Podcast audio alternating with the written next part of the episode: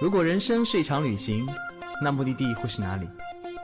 你可以选择带着疑问留在原地，也可以有多远浪多远。本节目由全宇宙最会玩的稻草人旅行推出，我们有超奇葩的年龄限制，只做年轻人的小团队旅行，坚持路线原创，百分之八十五以上的队员来自于朋友推荐。关注稻草人旅行，和我们一起出发，爱上这个世界。欢迎收听最新的一期《有多远浪多远》。哎呀，我们怎么那么难？好不容易那个我们工作了半年，忙活了半年，最近疫情又来了，然后很多地方都不让去了，很多地方也出不来了，这个形势有点紧张啊，所以咱们不少的春节旅行计划又开始泡汤。哎呀，在这个特殊时期，咱们一定要需要提高一些警惕！我们响应国家号召，我们在家里待，好好待着啊！大家如果实在是憋不住了，可以参加一下稻草人的那个城市玩家呀，或者跟着我们去什么南方啊，玩玩海岛、泡泡酒店啊。但尽量咱们就老老实在家刷刷剧什么的也行。实在不行，多听听咱们的节目，嗯，歪歪一下，在全世界各地行走的那种感觉。但是其实今年呢，差不多跟去年过去一年了，大家不要太紧张，因为咱们已经有了很多防疫的经验啊，在整个。咱们在国家的领导下，嗯，这个彩虹必是要还是要拍的，在国家领导下，相信很快的我们就能回归正常的生活轨迹。好了，说回节目，二零二零年非常的特殊，因为出不了国，那我们不得已把更多的视线放回了我们这片美好的国土里。而正是因为如此，我们发现了很多原本不曾注意到的宝藏目的地，或者一些很新奇的玩法。所以接下来呢，道哥打算开启城市系列节目的第二季。我们将会请到一些嘉宾来聊他们关于这个城市的玩法或者比较私藏的故事。一方面给大家种草，一方面呢也希望帮助大家打开一些新的视角，去了解咱们这个美丽的国家。节目分享都是个人经历跟视角，也欢迎去过的或者当地的朋友在留言当中给道哥补充。城市系列第一期呢，道哥想跟大家聊聊一个非常宝藏的小城市啊，那是不是小嘛？不不重要，重要就是这个城市很多人应该没有去过。它曾经获得过两次中国十大最具幸福感的城市称号，整个浙江省几乎有四分之一的水果都来自这里。它的海鲜很有名啊，稻草人也有很多短线去到这个地方。你猜到了吗？它就是浙江的海港小城台州。这次我们请来两位嘉宾，一位是土生土长的台州人仔仔。大家好，我是仔仔。另外一位是我们的老朋友，很久没有出现的小宝。Hello，大家好，好久不见。小宝，这么几年过去，你是不是改名叫中宝或者老宝了？老宝是什么鬼？我还是一个很年轻的心，嗯，是吧？去年呢，他曾经斥巨资去台州吃过一遭啊。所以今天我们请两位不同的视角来聊这个宝藏城市。当然，在我们节目开始之前，想介绍一下这一个小，不是这一个很多人没有去过的城市啊，台州。道哥科普时间，台州呢是浙江省的一个地级市，它位于东海之滨，浙江省的中部。大家可能比较熟悉的温州和宁波，就正好把台州夹在中间。台州是一个山海之城，这里好风景特别多，有堪比张家界的人间仙境神仙居，也有不输枸杞岛、东极岛这些网红海岛的大陈岛。同时呢，它是一座还没有爆火的美食城市，一座城就囊括了山珍和海味，各种小吃海鲜数不胜数。更多关于它有意思的地方呢，下面我们慢慢的聊。所以仔仔，那个台州这个城市，其实你想跟温州跟很多地方隔那么近，它为什么没那么有名呢？可能风头都被宁波跟温州占据了吧。就是也有可能是大家觉得，呃，首先它读音很难念。它是台湾的台嘛？可能大家听到现在其实是台湾的那个台，但是呢，它念第一声啊，第一声再强调一遍第一声啊。而且很多我们台州人有一些这样的迷思啊，因为为什么台州这个名字好像大家有些陌生？因为可能这个名字我们台州人自己都不太说，我们会说自己是临海人啊、椒江人、路桥人、黄岩人，但你说是台州吗？是台州，那为什么不说呢？可以，但没有必要。那是是因为台州这个以前的那个地级市，还它是不是一直什么拆了又分，分了又拆？是的，所以在你们心中很多认同感就是啊，我就其实这点有就有没有点像四川重庆之争的感觉？你现在很多人都听说你重庆人都说啊，你不就是四川人吗？Excuse me，No，一九九七年就不是就不是四川了好吗？是重庆了好吗？也是。所以成都重庆人永远会争来争去，是不是？在台州人心中就是，哎，我曾经是温岭人，我曾经是呃什么什么椒江人，什么什么临海人、天台人，天台对吧？对，天台，对其实台州的台就是来自于天台的这个台，所以啊大家很多人心目当中就觉得、啊、台州什么东西？哼，我就是我曾经那个地方的人。对，因为它的行政区划变化的也很多，就是以前我们叫黄岩县，其实是没有台州的，那么是直到了这个啊九、几年还是忘记了，反正是某一年才设立了台州市这个地级市，才把下面所有的各个区县归到了一起。大家在行政区划上是属于台州的，只不过我们对于各自的这个区县认同感更会更强烈一点。其实说白了就是有点散装，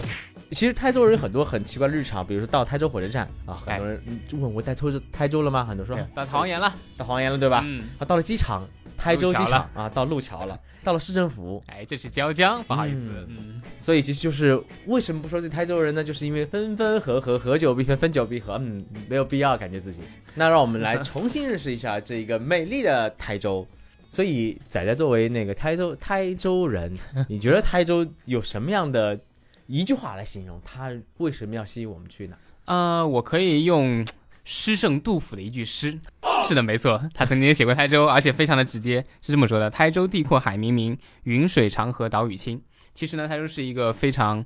呃，用四个字概括就是山海之城，有山有海有古城，是这样的一个七山两水一分田，山又多，然后又靠海，然后在山海之间生活着这么一群人，建立起了这样的一个城市，这样的一个概念。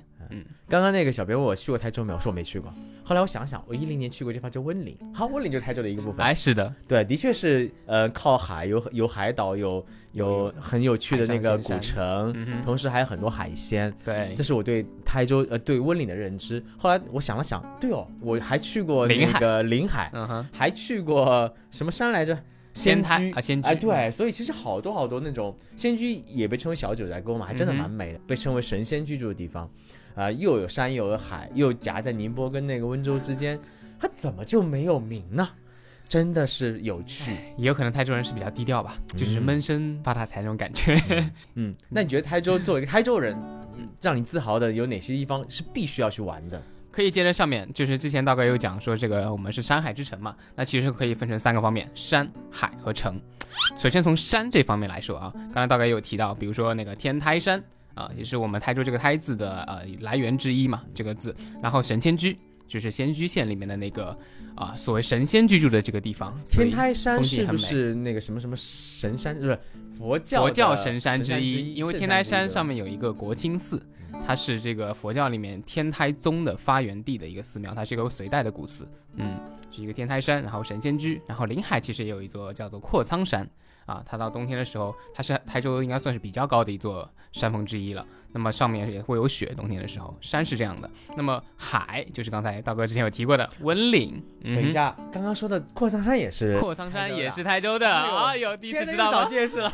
阔苍山是临海的，而阔苍山也是稻草人的曾经的老路线，而且你刚才说好像我们又有临海路线，又有仙居路线，又有天台路线，还有刚刚说的那阔曾经的阔苍山路线，哇，我们感觉把台州都包围了一样。对啊，但其实这些都是台州的，对之前都没有没对你一说，有概念。我就觉得哦，原来很多我们的路线已经已经都去过了台州了。是的嗯，海温岭，温岭的这个食堂现在非常火的那个，堪比什么意大利五渔村的那个彩色海边小镇就在那里啊。然后城啊，城的话必须得说一下那个临海的这个古城了，江南古城，我们现在是叫做台州府城。其实它是一个非常有规正规建制的这么一个古城，它还有江南的长城。当年戚继光为了抗击倭寇，在那边建的这个长城也在那儿。然后还有我自己是路桥人嘛，我们路桥也有一个非常啊、只是只是在泰州比较有名的一个十里长街啊，类似一个江南水乡小桥流水的感觉。所以从山海城三个方面是非常推荐大家去这些地方的。嗯嗯那既然说到山海城，而尤其江南又是文人墨客嗯一直所流连忘返的地方，所以来聊聊这里的人文吗？可以。嗯对于道哥这么一个没有文化的人来说，特别想听一听这边的历史和文化。历史啊，哇，台州出的历史的人文其实不多，它是一个非常重商的城市，那就跟温州、宁波差不多了。啊、对，它是一个商贸集镇。其实十里长街为什么叫十里长街，就是因为它是一个沿河而建的古代的商贸集市。呃，这个叫我们叫路桥，就是来源于百路千桥万家店，大家都是这个开门做生意的，所以现在的这个市场经济非常的发达，民营经济非常的发达，大家都是这个起早贪黑，从小就有这样一种习惯来做生意，来我们那边方言叫做租桑窝，就是做生活的意思，每天就要起来打拼，为自己的这个家里去开门营业啊，这个有各种的经济和交易的往来。然后古代呢是因为水系遍布，所以是所以是用船。那么现代呢就是建立了各种的这个工厂，现代的企业有一个非常著名的车企。就是吉利汽车，它的老板就是台州人，啊对，就是民营经济的一个比较代表的典范吧。有一个问题就是，嗯我从高铁站一下来就看到迎接我的是一个英语的标牌，我就很想说，台州这边是不是做外贸做的很多，以至于连高铁下来迎接我的竟然不是中文牌子？对，它其实大家知道，浙江有一个很有名的地方小商品叫义乌。对吧？对啊，那其实义乌的那个小商品的这个经济呢，最早是从台州的路桥去学过去的，只不过义乌人发扬的更大，生意做得更大。那其实我们路桥的做的这也是现在这个外贸也是比较好的，只是它比较低调而已。然后刚才听那个仔仔讲了这么多，就是有一种很奇怪的感觉，仿佛一个上海人在给别人介绍，就是啊，我们长宁怎么怎么样，我们静安怎么怎么样；一个北京人跟别人说啊，我们西城，我们东城，就没有人说北北京怎么怎么样？我们上海这归属感真的是不强。是的，就是非常的散装。嗯嗯，嗯，所以对于很多听众小伙伴来讲的话，我们这么一个肤浅的节目，聊完了去看什么，那个历史人文一笔带过，哎，但是呃，很重要的一个地一个去到尝试的就是要吃，对不对？而且很有趣的是，刚刚你说它是损伤商贸重镇，嗯。在中国历史上，商贸重镇往往它的饮食习惯是非常融合跟多元的，哎因为它既然是商贸重镇，一定是北边的人来把北边的东西带过来了，南方人把南方人带过来。了，啊所以其实对台州的整个饮食呢，我唯一的印象，或不能叫唯一印象，是最深刻的印象就是它居然出了一个新荣记，对，而且新荣记又是在北京有米三，在上海有米二、米一，就是拿了很多颗星星这么一个餐厅，它如何做到的呢？而且你想，中国人对饮食的认认知里面就是四大菜系：粤菜、本那个川鲁粤淮扬川鲁粤淮扬。它台州菜感觉又不在这个菜系里面，他怎么哎一个新荣记能把中国的美食做到如此高的地位，殿堂级地位？其实挺奇怪，其实，呃，它因为我们说到这个南来北往嘛，它可能台州菜并没有说这么多南来北南北融合的一个特点，因为古代它是一个被山所围绕环绕的一个地方，那么它很难说跟外界有很多的沟通，所以它很多都是就地取材。就是靠山吃山，靠海吃海，所有的原材料都是基本上就来自于我们这个地界之内的，然后用自己比较当地人这么沿袭下来的这种烹饪技法，所以它比较独特。它其实你说有浙江菜这个菜系吗？好像也没有，好像都是杭帮菜啊、宁波菜或者是台州菜，都是也是比较分散的。那么呃，出了新荣记这样一个，只能说他把这个我们的台州菜的很多的这个典型的菜式给它更加标准化，并且配上比较高大上的环境。哎，你这么说还蛮我蛮有感知的。像比如说江苏，一般讲苏北、苏北、苏南，有不同的文化、不同的语言。是浙江也是很有意思，也是浙江作为一个省，它也不是地区不是很大，地理面积，但是其实你说宁波、温州、台州、杭杭州等等，其实很多的语言也好，不一样。性格也好，嗯，呃，很多的文化都不太一样，都不太一样。很有意思啊。我们就拿方言话来说好了，啊。呃，我们知道有比如说山东话，有四川话，四川话大部分大家都类似于听得懂，包括重庆话跟四川话也差不太多。然后比如说有各方面的，呃，北方的语系它有典型的，但是你说从来没有听说过有浙江话。这种这种说法，因为我们不仅仅是一个市跟一个市的区别，我们可能比如说在温州，温州话是号称全宇宙最难懂的方言，它是互相隔一个村子，隔一条河，隔一座山，我就听不懂你说什么。所以根本就很难统一起来，有一种统一的方言。是是因为温州人经商居多，所以他们其实从融合角度讲，已经把各种文化融在一起了，所以有很多的改变嘛。也可能是地理的上的分割啊，就是古代互相之间交流的不多，然后就各成一派。嗯，因为浙江其实在中国整个南北通道上是很重要的商贸的地方，由于很多的古道连接整个北边和南边。是以尤其东边西边加上水乡的原因，所以它交通发达，从古都是重商的地方。嗯所以在这个角度讲，其实浙江在中国是非常非常独一无二的一个，一个存在。身份，嗯，对，，所以台州其实有的时候也反映了整个浙江本身的一个省的面貌。是一个缩影吧。嗯，然后我们继续说回吃啊，哎，说吃说吃，刚刚我们在录节目前已经凡尔赛了一把，该比谁吃西荣记吃的更贵。因为西荣记它在不同地方的菜单不太一样，而且价格也不太一样。尤其上海这家米二，它其实是需要配餐式的，所以它价位从几百到几千都有。然后在很多地方分店可能是点菜式的啊。嗯，所以呢，说起形容记，我记忆当中就吃到那个带鱼，哇，那个干煎带鱼，听说它是选择固定长度、固定大小、固定年份的中间的某一小段，只选那一段来做炸。而且我上次去的时候，听他们员工很自豪的介绍他们老板对美食的那种坚持。他们做米，他专门有个研发团队，在东北选择某个地方的米，嗯或者在日本选择某个地方的米，只选择那一个季节产生的成熟的米，怎么样子放多少水，用什么样的电饭煲来烹饪，都是他们很讲究的部分。甚至我吃到最好吃的道菜，居然是麻婆豆腐。是一道川菜哦。对，我觉得很奇怪，在新荣记吃到的是麻婆豆腐饭，而且是我吃过，真的是让我有有一种颅内高潮的。是不是？里面有一种特殊的佐料？听说是某种生物的生殖器啊！某种海鲜有可能是。哎呀，真的是，哎呀，原来这个部位这么好吃，好吧？哎呀，来拉回来，开始开车了，拉回拉回拉回。所以小宝，上次你斥巨资去台州，只是为了吃吗？对，就是台州对于我来说只有吃吃吃这一件事情，因为在去台州之前，我也不知道我去过的仙居、阔苍都山是都是属于台州的，而且台州的台州的吃，其实原则上在呃不不原则上，严严格意义上，在中国的四大三省并不是有名的。你为什么选择这城市去吃呢？呃，可能因为身边有一些来自浙江的小伙伴，包括就是台州本地的一些人，他们就会很自豪的跟我说，台州的海鲜你一定要来吃吃。然后我脑子里面种下了一个很深的印象，一定要去台州吃海鲜，尤其是蛏子。嗯所以这个草种了很多年之后，今年正好有机会在国内多转一转，就去了。然后我在新荣记吃的就没有道哥这么高大上了，我们也就只吃了区区六百块钱，人均哦，人均哦。真真的是就是装大款，知道吗？在那边拿到账单的那一刻，我其实心都碎了。其实我觉得真的不能，就是真的算是真的很好吃，有点出乎意料。尤其是我们吃了一道菜，其实是清炒莲子。莲子这个东西其实很家常，我家里面经常会做，啊、不是我做，就是我一直说家人烧的手艺。但是我没有想到，就是他们选到的莲子是吃到嘴巴里面有点点脆的，然后炒完之后。在嘴巴里面的只有清香，包括那种粉的感觉，包括那种微微苦的那种平常家常的感觉，完全没有。就是他要是不说，我根本不知道这是莲子，我还我还在那边猜它是什么调料，就是什么样的食材才能够炒出这样的口感。然后还让我比较惊讶的，就像刚才道哥讲，就是新荣记的员工，他们很自豪于自己在做的事情。所以我刚开始夸了一句，我说哇这个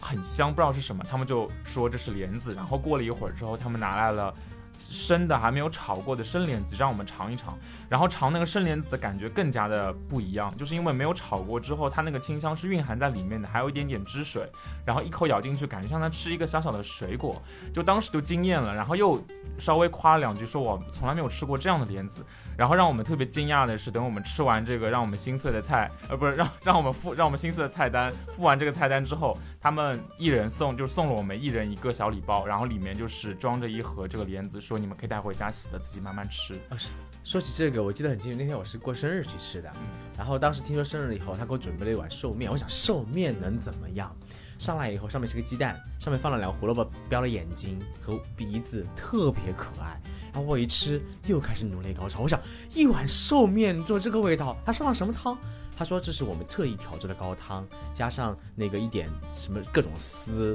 各种那个肉末，加上那个一个蛋，看上去很普通，但吃上去的感觉真的是让我觉得，哇，原来人家对待一碗面的状态度这么不一样。而且刚开始吃那个餐前小点是那个杏仁饼，然后我说了一句真好吃，结束的时候就给我装了两盒带走了。哇！但当然，我们节目并没有收钱啊，我们这不是个广告节目啊、但是新荣记如果听到，欢迎广告费那个那冠名个支付宝本期节目，关于本期节目，同时更多的餐饮集团想赞助我们，那是可以的。反正我们作为一个没有生意的旅行社，需要寻找新的商业模式。嗯，哎，那仔仔作为一个当地的台州人，有什么你从小吃到大特别推荐大家去吃的呢？呃，其实刚才我们一直在说海鲜啊，包括说新荣记。那其实作为土生土长的台州人呢，我们从小吃的不一定是这么高大上，不可能顿顿去吃人均六百的，就是因为台州很多的小吃是非常好的。那其实我作为一个碳水爱好者，这里台州我真的推荐大家健身的就尽量克制一下，就是但是它是真的是一个碳水爱好者的天堂，它有很多的主食，它的做法非常的。好吃，非常的有趣。比如说，我们就说它就说米好了，米可以做成各种，米米可以做成面啊，米面，然后还可以做成年糕，哇，年糕真的是绝了啊！我们会用年糕做成芡糕，一种很神奇的食物，就是我们早餐一般会吃，把这一般普通我们见到年糕是条状的或者是片状的，那它其实是整个年糕团，把它摊成一张饼一样的形状，然后呢，咽了口水。啊，然后已经不直接咽口水了。听到有人，然后呢说越咽口水。一般那个早餐餐旁边呢，它会有很多小格子，那个格子里有各种各样的炒好的菜，胡萝卜丝儿啊、土豆丝儿啊、豆腐丝儿啊，还有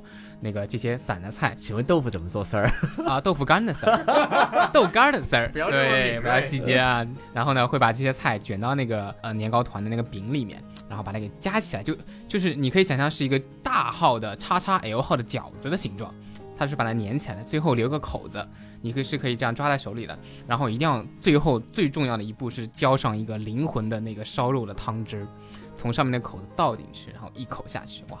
这就是典型的这个，还真的很少在其他地方从来没有见过的这样一个芡糕。然后包括还有像鸡蛋麻糍啊、肉末的炊饭啦，然后梅花糕啦，这些都是主食的这个典型的代表啊。还有姜字辈的美食，比如说我们特别爱吃姜，我也不知道为什么，就有很多姜汁调蛋啊、姜汤面这种带姜汁儿的东西啊，可能呃不太适应这个小伙伴会觉得这个有点辣，因为它姜的味道比较重啊，类似于像这样子的东西。还有一个非常有名的神奇的啊、物品，如一个食品，我我说它名字你可能不知道它是什么，叫做蛋清羊尾啊，一定要说完整好吗？蛋清羊尾，我没在开车。这个这个小宝应该也吃蛋，清羊尾吃完就会 没有说说完整，就是当初我听到别人跟我介绍这个名字的时候，我也确实是反应了一会儿，我在在在辨别他是希望我不好，还是在跟我推荐一个东西。但是蛋清羊尾是我觉得比较神奇的一种食物，就是它咬进去之的那一瞬间是没有味道的，只有那个油酥的感觉，然后慢慢的才能吃到它那个面粉和蛋清和豆沙混在一起的味道。但其实这一道我个人不是很爱，是因为有点甜又有点油。我真的比较喜欢的是姜汤面，就刚才仔仔说的，因为我也没有想到姜这个东西，就是它可以跟海鲜放在一起，跟又跟面带搭在一起，然后我吃完之后的体感是，它其实。姜完全的盖掉了海鲜的腥味，因为在姜汤面里面放了有小的那种螃蟹，然后有那种虾，然后因为这样的料比较多之后，海腥味其实应该是很重的，但是它用比较多的姜把它完全盖过去了，所以吃着的时候会有一点吃那种海鲜高汤，然后又再吃一点那种姜味的甜品的那种感觉，所以整体的体验很特别，但真的很好吃，因为就只剩下了海海海鲜的那种鲜味。除此之外，他们还有那种。呃，核桃姜汁调奶调蛋，对吧？就是我觉得吃这个呢，很像是在吃姜汁撞奶和姜汁的双皮奶，但是它就是比较厚实，就像在香港或者说港式地方吃的这种双皮奶呢。哎呀，我也咽口水了 就是它会比较因为我们在一个介于下午茶跟晚饭之间时间录 节目，我真的是一边听一边咽口水。我的天哪，我为什么没有准备吃？说着说着口水分泌，就是它那个很厚，就是一勺一汤匙咬下去之后，分量很大，对，一汤匙咬下去之后，不是那种轻轻的感觉，而是比较晃荡晃荡那种厚实的感觉。然后放到嘴巴里面，首先会有核桃酥，然后再有那种姜汁和红糖的感觉，然后再有就是蛋的那种清香。总之就是很好吃。然后就是过一顿中午的那种姜汤面，再加姜汁调蛋，就会有一种鲜中带辣、甜中带辣的神奇的味觉。那这边还是很推荐的，而且真的不贵，就是哪怕是一碗满满的海鲜面，都是海鲜，也就才小几十块钱而已。嗯，而且台州好像还有一道很有名的菜，呃，很有名的小小吃吃叫做食饼筒。食品冻啊，也这个也是很有来来历的一个食物。这个东西呢，是我们在端午节吃的。大家知道，全国所以跟粽子没什么关系。跟粽子没有关系，我们台州人过端午节从来不吃粽子。你们这些假假中国人，假中国人。那那其实它是它也是一个有典故的了。刚才其实我们有说到那个玩的里面，这个临海有一个江南古城嘛，我是为了当年戚继光为了防倭寇建的。那戚继光跟我们这个食品中就有一个关联在里面。为什么我们端午节要吃这个东西呢？我先跟大家形容一下它是个什么样的啊？就刚才说那个芡糕嘛，它是年糕饼，然后加这些东西。那其实食饼同，呃，它就是把那个年糕饼换成了面饼。就是可能是好几层，每到端午节，我们那边街道上的很多人会摊这个面饼，买两到三层，很薄薄的放在一起作为一卷。那是这种各种菜放到一起。那为什么是跟戚继光有关系呢？就是当年明朝应该是嘉靖年间，就是嘉戚继光在这边有过一个台州大捷，他这个抵御带带领台州人民抵御倭寇，他有戚家军嘛。然后当年台州人民为了这个犒劳戚家军的这个将士们，每一家每户都给他做了菜，想要让戚家军他们好好的这个吃顿饭。但是呢，因为这个行军路上很赶，没办法每家都吃过去。那么当时他们就想出了一个办法，就说大家烙一张饼，然后把各家各户的这个菜呢都互相的抓一点点，表明心意我们领了，然后抓到一起，再把这个饼卷起来带在路上吃，啊，又方便又好吃，所以这个传统就沿袭了下来，就后来就变成了这个食冰桶。然后我们的方方言里叫没有碱，就听着有点像没有脚的意思。然后用普通话讲叫食饼桶，会更加好理解一点。那为什么要端午吃呢？可能这就是当时是那个时候嘛，接近端午的这个日子，应该是这样子。嗯，哎，所以那真的台州人会把海鲜当饭吃吗？啊，就是配饭吧，我觉得。就比如说那种我们有很多的这个渔村嘛，他们有时候出海打鱼的渔民出海打鱼的时候，也不会带很多的主食。那比如说呃，随随时随地捞上来的一些东西，就是我我有时候也会去过几次，就是上那个渔船，然后他们捞上来之后，又直接把那个呃各种虾呀蟹呀，就很简单的经过一个简单的烹煮，加一点点盐，就可以直接当饭吃了。就是他们出海的，尤其是打鱼的时候，就是拿上来就吃，而且烹饪方法不需要很复杂，因为也不需要带很多的佐料，它吃的就是那个本真的鲜味。只要食材最简单的食材，往往只需要最简单的烹饪方式。好吧，这是典型的凡尔赛了。哎，所以小宝作为一个游客，那个仔仔作为当地人，他可能吃海鲜吃出已经已经就是日家常便饭的感觉。那作为游客，你去到那边，你觉得怎样的吃海鲜的方法会更加适合我们初次去到台州的人呢？首先就是刚才说的那个新荣记，新荣记爸爸在这边可以打点钱，因为它确实是囊括了台州最经典的一些美食。除此之外的话，我们有一个小伙伴，他挺厉害，他认识当地的一个朋友，然后推荐了一个超级野的店，就是我们觉得这家店应该也就没有什么，就是在这个台州市嘛，毕竟也没有特别的大。然后我们就打辆车，结果在车上面昏睡过去，没有看距离，睡了两觉，竟然都还没有到。大概开车开了有一个多小时，到了一个台州人都不会去到的超偏僻小山村。里面的一家农家菜，然后吃海鲜。那个海鲜呢，就吃到这么远的目的就是，呃，尽可能的离海再近一点。那个村子确实是就在海边不远。然后进去之后点菜就直接是看着海鲜点。这个时候会对非海滨长大的人一个很大的冲击。就像我虽然在上海，但其实我见海鲜见的没有特别的多。但在台州的那个馆子里面看到的海鲜，就是都是不可名状的感觉，就是不知道就长得像异形一样都纠缠在一起，然后名字也叫不出。就是会有那种比较强烈的冲击感，最后我们就大手一挥说来都来了，所有的奇怪的东西都上一遍，然后我们又吃了一顿人均人均七八千的呃人均七八百的那个一顿大餐，然后在这个里面吃到的海鲜呢，其实伙伴们可以听我的讲述，大家避避雷。首先一个叫做沙蒜，沙蒜大家有兴趣的话可以百度一下，叫做沙子的沙，蒜头的蒜。然后沙蒜这样的一个其实是海里面有点像海葵一样的生物，咬下去的口感有点像是。呃，一种肉肠在里面包的是那种黏糊糊的，然后又有一点点血腥味，但是又有点鲜味的那种感觉的东西。然后，然后这个东西它煮煮完了之后呢，是一团很糊在一起的那种浆糊。然后我放进嘴里面的那一刻，我真的下了很久的决心。味道确实是海鲜的鲜味，但它同时会带来一些很奇特的土腥感。然后那一顿除除了沙蒜这种猎奇的东西之外，还有一个我印象蛮深的是他说的东海大黄鱼，我不确定是不是真的，但是那个鱼确实是口感跟我们平时吃到的差别比较大。主要的原因是它那个鱼的鲜味会被这个农家里面的做法掉的比较多，然后也不太有葱香的调料，就真的就是纯鲜。所以吃完一顿之后，我就很担心自己的尿 尿酸会不会会不会得痛风。对，然后像这种就是大家找一个没有那么有名的菜单，也没有那么多的乡下小馆子，会有一点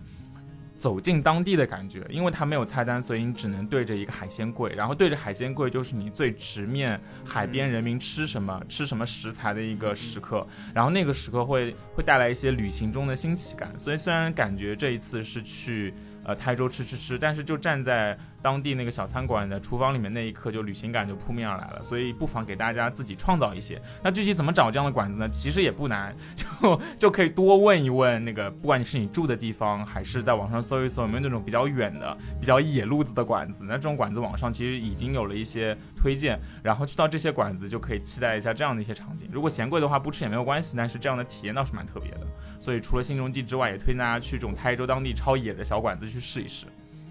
它除了海鲜以外，就是水果啦。我就知道仙居杨梅，每年杨梅产的时候，哇，大的泛着紫色光，咬下去满嘴都是哦，不能再想了。杨梅一想就会流口水。那除了杨梅本身，台州还有什么好吃的水果？大哥，大哥，你不记得我经以前经常带来橘子吗？哦，对，是吧？啊。对啊，就是台州的这个水果，有一种有一种说法是浙江四分之一的水果都是台州供应的，啊，真的是因为它的这个季节性的水果非常的多，就是我还是建议大家按季节去吃，才能吃到它最好的。比如说春天的时候的这个枇杷，小小的黄黄的那种枇杷，皮很薄。然后到了夏天六月份，尤其是六到七月份的杨梅，一基本上最好的就是只有在那两个月到一个月的之间这样的一段时间。那么到了秋天啊、慢慢的这个橘子又上来了。那么除了这些之外，还有比如说文旦啦，玉环的文旦，然后这个若恒温岭的若恒的一些麒麟西瓜，还有路桥的我们的草莓，啊各种水果都是应季的时候最好吃的。尤其是这个大哥刚才说的杨梅，你可能见过沙包大的拳头，但你见过乒乓球那么大的杨梅吗？真的是乒乓球那么大，整整一个，我的天哪，一口下去嘴都装不下。哎呀，就除了我们吃之外，还经常会拿它泡酒，就是把它保存下来，然后一整年都可以吃到这样子的味道。哇，好了，那个台州这座城市真的是超乎我想象。原来我去过那么多次台州，都不自都不知道知是在原来是山川与海洋相望的一座城，而且美食已经占据了我们生活当中很重要的部分。那么多好吃的东西，刚刚一一讲了以后，我赶快就打开了我的外卖 外卖 APP，已经开始点菜点吃的了。所以其实我们身边有很多这样的宝藏小城，都值得我们去探索这一个国家最美好的部分。好了，我们会不断的挖掘这样的小城也好，大城也好，无论是食物也好，历史、人文、地理，还有那些好看的风景。我们就这么肤浅的节目，就是要把肤浅的地方啊，不对，把一座不肤浅的城市用肤浅的方式来告诉你们它为什么值得去，为什么值得吃啊。我们就这么一个这么的简单粗暴。再次感谢仔仔跟小宝来做客我们节目，我们下期节目再见。拜拜拜拜。